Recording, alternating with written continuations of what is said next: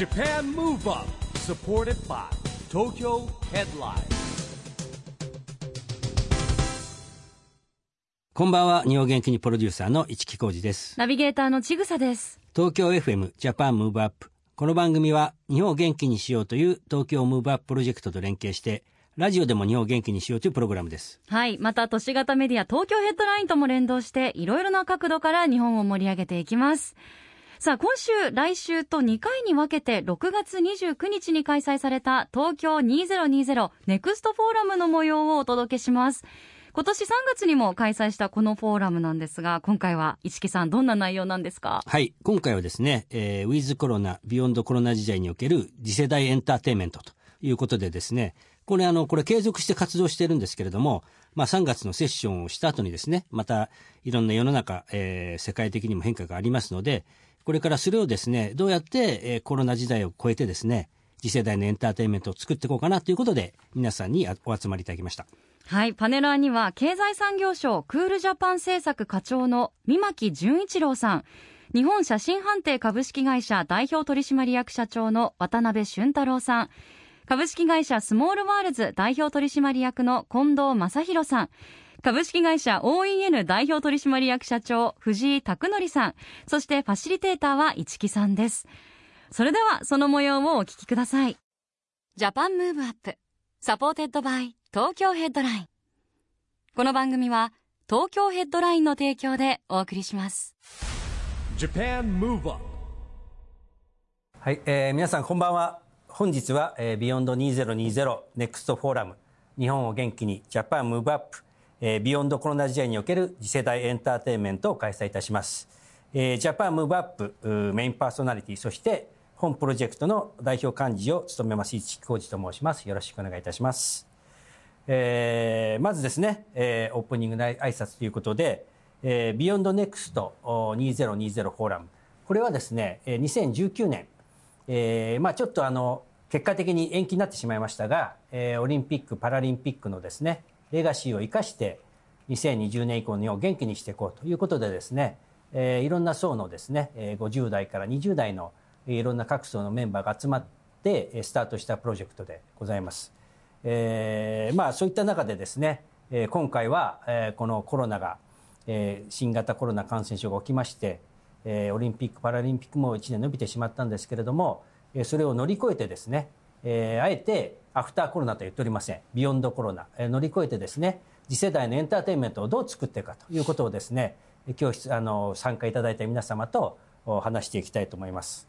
新型コロナウイルス感染症によりですね劇的なですねパラダイムシフトが求められることになった今ですね、えそこからポジティブにですねこれを超えて、えどんな形でですね、えエンターテインメントを生かしていけるかということをですね、え今日のセッションでやっていきたいと思います。で、まあ、早速ですね、えートークセッションの方にですね移りたいと思うんですけどまず宮城さ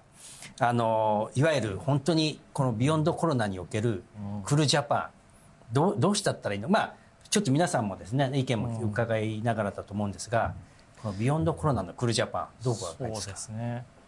まあ、やっぱり、まあ、我々クールジャパンをやってるんで外需ということで、まあ、その中でもやっぱり最近インバウンドが伸びてるんで、やっぱインバウンドっていうところやっぱここ数年すごい力を入れてきたと思うんですけど、やっぱりやっぱこういう状態になってしまうとやっぱりまあ少なくとも短期的にはなかなかインバウンドを受け入れってのはできないので、まあ改めてやっぱこういう状況を思うとやっぱり国内のやっぱそのエンタメのマーケットとかですね、そういうものをしっかりやっぱり作っておかないと、やっぱりこういう時にやっぱりすぐこう事業者さんやっぱり苦しくなっちゃうなっていうのを改めてやっぱり感じてまあ我々も当然あの国内産業も国内の市場も対象にはしてるんですけど、だからやっぱりどうしてもこうやっぱり非常に消費者のですね なんていうんですか好みにもすごい近いところで我々としてはまあどういうふうにだ今回そういうのあるとしたらやっぱりこうエンタメのもう少しババリューといいますか、まああのちょっとテーマパークで例あれですけどあの例えばあのテーマパークの値段って海外と日本で比べて非常にやっぱり安かったりするので、やっぱりそういうエンタメにもう少しこう人々がこうお金を払っていいんだっていう雰囲気作りとかそういうのはやっぱり国がもう少しやっていく必要あるかなっていうのは今回非常に感じました。あのまあ、そういった中でいうとその、まあ、もちろんオリンピック・パラリンピック1年伸びてしまったんですけれどももう一つもう一つ二つといいますか IR と大阪万博っていうですね、エンターテインメントのこう楽しみなテーマがあったんですけどこれは一体こうどうなっていくんですかね？そうですこれもやっぱりまあ世界中でまあ今多分 IR も止まってるとは思うので、本当新しいこうあの時代に合ったその IR のあり方っていうのをまず見極めた上でこうさらに日本にこうどう受け入れていくかっていうのをもう一回ちょっとしっかり整理していく感じになっているのかなと、まあ、メインは当然観光庁さんやってはいると思うんですけど、我々もその中でどうやってこう日本の魅力発信するかっていうところはしっかり今考えていかないといけないかなっていうのでちょっとまだなかなかこうかっちりとした考えがまとまってないところがありますね。まあ、万博の方はもう逆に言うとやっぱり今2025年にやるってことで、はい、本当にもう今の仮設段階でもどんどん新しい技術を取り込んでいくっていうのをよりやってまあそもそもがやっぱり新しい技術をどんどん見せる場でもありますし、今回それを入れて開催しないと多分開催あの多くの方に来てもらえるような形にならないと思うので、やっぱりそういうところはより新しい技術に貪欲にこうなるような企画になっていくのかなとは思ってます。はい、あの紹介いただいたあの、えー、スターアイランドっていう花火もですねまあ、サウジアラビアもあるシンガポールでもやられてますよね、ああいった意味での、まあ、今度世界自体がこのこうコロナになっていく中でいうとこうやっぱインバウンドも入ってこない中で海外戦略みたいのはやっぱりどういう手順でそうですね、やっぱりそういう意味でやっぱりアウトバウンド。しかもあのかなりローカルに根付いた形のアウトバウンドっていうのはやっぱりこういうものでもこういうイベントでも非常に大事かなというのは思いますんで、まあ、ただ一方でこう海外の、まあ、そもそものやっぱりイベントの開催者が非常に今リスク高くなっているので、多分この感染症のその例えば保険の問題とか、そういうのも今後はちょっと今まだあのそこまでの議論って始められてないんですけど、今後これが長くいくとしたらそういうところのちょっと保険のあり方とか、なかなかそういうところ再保険どうするかこれそう聞きあの保険海外は保険が効くってよく聞くんですけど日本はダメだったっていうのは本当なんですか海外も多分感染症自体はなかなか多分、やっぱりこう再保険も取りづらいとは聞いてるので、はい、やっぱりその辺は、まあ、いろんなイベント方とも今ちょうど意見交換始めたところで、うん。はい、ただやっぱりこのリスクで考えるとできないっていう声がやっぱり増えてきたらやっぱり本当に、うん、あの政策として考えないといけないかなとは思って。うん、ね。まあ、それからあのこんな厳しい中ですね、はい。えー、スモールワールドをオープンさせた近藤さん、はい、このここからの戦略をねぜひ。そうですね、はい、まあ、我々は海外に出ていかなければいけないというか、うん、あのその一つあるとするとエンターテインメントってこうコロナにしっかりお金かけなければいけない時代になってしまったっていうのがあって、うん、そう先ほど三巻さんおっしゃってる通りでそれだけコストがかかるので損益分岐が上がったわけなんですね。うん。そうするとその分どこで取るかっていうと別のオフラインオンライン考えてたりそう別の組み合わせをしていかないといけない。もしくはお客さんもそのリアルなイベントを楽しむのにこれぐらいの価格帯を払わなければいけないというこう感覚を持っていただかないと多分日本のエンターテインメントってますます厳しくなるとは思うんですよね。なるほど、まあ、オープンして2週間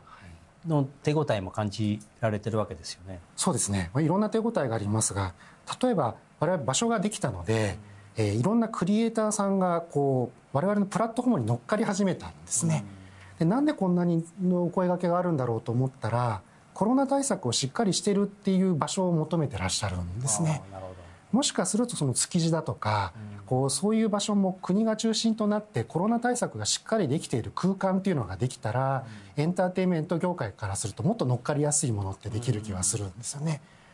コロナがちゃんと対策ある程度できていればでお客さんがそのコロナのことを理解してマナーを守ってくだされば多分そんな感染は国内で起きないと思うんです。それをこうやたらめったらこう風評被害をするのではなくてきちんと対策を立てていけばあ特にあとスモールワールドで思ったのがこれ我々たまたまだったんですけれど倉庫をリノベーションしたんですね。で倉庫って空調換気がものすごくしっかりしてるんです。なので排気をひたすらしていてですねものすごい高温で排気してるんですね。なおかつ倉庫って両サイドに必ず窓があるので開けるとその北風も南風もきちんと吹き抜けるんですね。だから今まで意外と注目してなかった湾岸エリアとかその倉庫街みたいなものをもう少しエンタメで活用すると面白いのかもと思いました。ね、はい、はい、宮城さんいかがしこういうコロナ特区 コロナ対策特区みたいなね。そうですね。まあやっぱりこういう状況になるとこうやって本当にあのこういう中でもこうオープンしていただいてとかですね。やっぱりそこのノウハウをどうやってこういろんな方にこう共有していくのかとか。うんやっぱりこうエンタメってまあただ大きいところが小さいところまであるので、やっぱりそれぞれレベルに合った対策をしっかりやってこうまあ、これを守ってれば大丈夫ですよっていうのを我々も少しずつこうしあの発信したりあとはやっぱり来る方にもある程度ルール守っていただかないと多分いけないのでやっぱりそういうところはあの我々しっかりサポートできればなと思います。まあ、今その今度オープンされてこう、まあ、ソーシャルディスタンスも含めてなんかこう運営上苦労されてるところっていうのはどんなところがあります？我々お客さんがそのミニチュアに向かって模型を見てるので、えー向き合ってはみお客さん同士は向き合わないんですね。そういう意味ではもともとリスクが少ない展示方法なんですけれど我々もう少し間隔を空けて見ていただきたいなと思ったら、やはり皆さん待つのが嫌なので 結構横一列でなるほど。もうびっしりこうなったりするんですよね。なので、えーどうしてもピークの来場者数を今15%まで下げているので、えーそれでも何ですかねもう少し早い時間に来てほしいとか、もう我々の施設実は夜楽しむ目的で作ってますので、はい。夜に来ていただきたいっていうのがあるんですけれども、今のところ2時3時に結構集中する傾向があってですねあのお客さんが SNS に上げている写真を見ると午前中はもう空いてるのでゆっくり写真撮れてるんですが、1時2時台に来た方からすると結構密みたいな、であのそれでも全然問題はないというかあ横一列で皆さんご覧になってるんですけれども、できれば少し時間ずらしていただけるだけで、こうもっとゆったりと見れて、我々とするとそれだけキャパシティを広げることができるので、経営的にも楽になるしとこうウィンウィンの関係が築けるかなと思ってますね。なるほどね。まあまあね今リモート勤務が増えてますから もうスモールワールドからね仕事をしていただいてもいい時代になったかもしれませんけども、まあそういった中渡辺さんの方はねあの ZWIFT い。わゆる家に外に出れない中でも運動するっていうかえーまあそういう意味では家の中でできる運動としても注目されたと思うんですけどいかがですか、あの ZWIFT 自体はサイクリングのトレーナーいわゆる練習するためのマシーンに、えっと、コンピューターをつ通じて、えー他の世界の人たちと対戦ができる、うゲーム形式のうんそのなんソフトアプリなんですけど、はいえー結局コロナで緊急事態宣言下で大会もない。それから練習するにしても一人でしか練習できない。あのソロライドはまできましたけどもともと自転車って集団走行してこう競り合ってなんぼの世界でそれは全くレースがなくてトレーニングできないっていう中でなんか何か提供してあげたいなと選手たちに何か提供してあげたいなということで、あのたまたまマウンテンバイクの選手たちとすごい仲いいもんですから、じゃあマウンテンバイクの選手を集めてえーレースやってみようということで始めたらですねやっぱりすごくそのファンも集まって、まあ、400人ぐらいが参加するレースイベントになったんですけど、あのーまあなんですかねニーズがあって本当にコロナでも強化がまあリアルな自転車ではないんで本当の意味での強化はできないですけど、少なくとも、あのー追い込みだけはできるような環境が整えられたということで、まあすごい面白い経験をしたなというふうに思ってます。これ先ほど聞いたらもうまだ2015年というからがこう ZWIFT 自体の歴史はすごい浅いわけですよねそうですよね。最近ので多分このコロナでかなり世界的にも注目されていろんな人が参加して現地の対応がちょっと追いつかないぐらいの人気になっちゃったっていうような話はだって世界の選手と対戦できるわそうでけですすよね。ね。はい。リアルとデジタルの融合っていうのがいいんですかね。そうですね。実際に体使う分リアルのスポーツにかなり近いんですよね。でも近い分やっぱりゲーム性はどうしても失失われてしまって、まあ、これがいいのか悪いのかちょっとこれからいろいろ改良もしてくれるでしょうし我々もいろいろ提案していかなきゃいけないし使い方も考えなきゃいけないとは思ってます。ね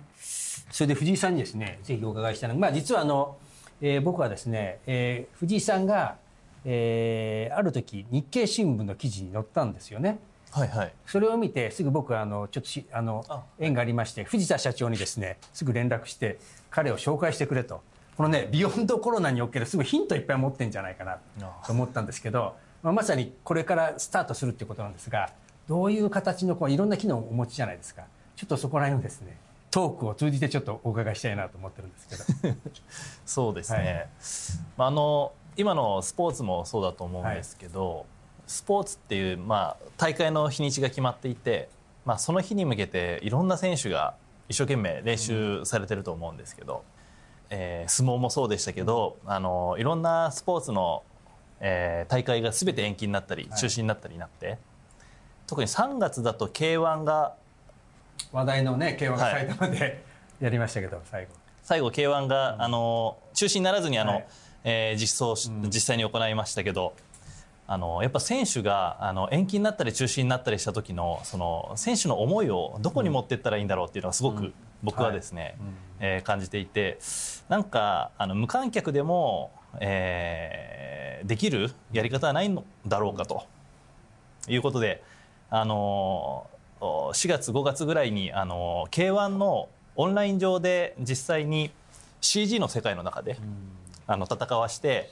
えー無観客の中でもユーザーがオンラインだからこそ楽しめるもの、もしかしたら、えっと、スイッチングを自分でできるとか、えー CG を自分で動かせるとか、なんかそういうそのオンラインだだからこそ面白いって思ってもらえるようなものを自分たちで作れたらいいなと思って、まあ、それであの K1DX っていうイベント自体を K1 さんと一緒に作ろうっていう話になったんですけど、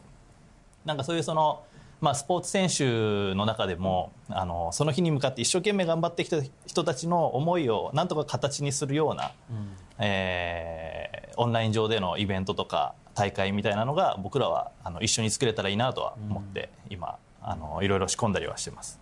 なるほど。あのままさにそれでライブ音楽ライブも始まるわけじゃないですか、はいまあ、これはなんかどういったこう、まあ、言えることと言えないことがねまだあるのかもしれませんがこれから 始まるんで。そうですね。オンラインライブもあの多分ライブ会場にパンパンに人を入れて、えーライブをするのってもしかしたらあと本当に1年とか難しいかもしれないので、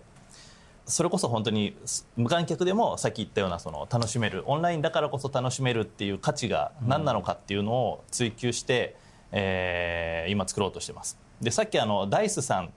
ていうアーティストさんのはい。フル CG っていうのをいあのご紹介しましたけどもあれも本当に全てがですあの CG でできてまして音楽に合わせてその CG が連動して動いて、あのアーティストのパフォーマンスとそのフルの CG 連動するっていうそのおそらく今まで見たことないような絵を、あの演出できるかなと思ってます、まあ、そういうそのリアルの世界では見れなかった映像をお届けするみたいなのもまあ一個音楽ライブの楽しみとしてあるのかなと思ってます Japan Move Up ここで毎月第2月曜日発行のエンタメフリーペーパー、東京ヘッドラインからのお知らせです。東京ヘッドラインのウェブサイトでは、ウェブサイト限定のオリジナル記事が大幅に増加しています。最近の人気記事は、 THE RAMPAGE from EXILE TRIBE、河村一馬憧れの LA で向き合った等身大の自分。ジェネレーションズ小森隼人の小森の小言第51弾、今日で最後です。意外と知らない？日焼け止め選びと上手な使い方。皮膚科専門医に聞く。微生物制御の観点から次亜塩素酸水を読み解く。三重大福崎教授。などがよく読まれていました。その他にもたくさんの記事が毎日更新されていますので、ぜひ東京ヘッドラインウェブをチェックしてくださいね。Japan Move Up 今回は6月29日に開催された東京2020ネクストフォーラムの模様をお届けしました。来週は後半の模様をお届けしますのでお楽しみに。ジャパンムーブアップ、そろそろお別れのお時間です。次回も元気のヒントたくさん見つけていきましょう。はい。これからもみんなで知恵を出し合って、日本を元気にしていきたいですね。ジャパンムーブアップ。お相手は市木浩二と、ちぐさでした。それではまた来来週週 Japan Move Up、supported by Tokyo Headline。この番組は東京ヘッドラインの提供でお送りしました。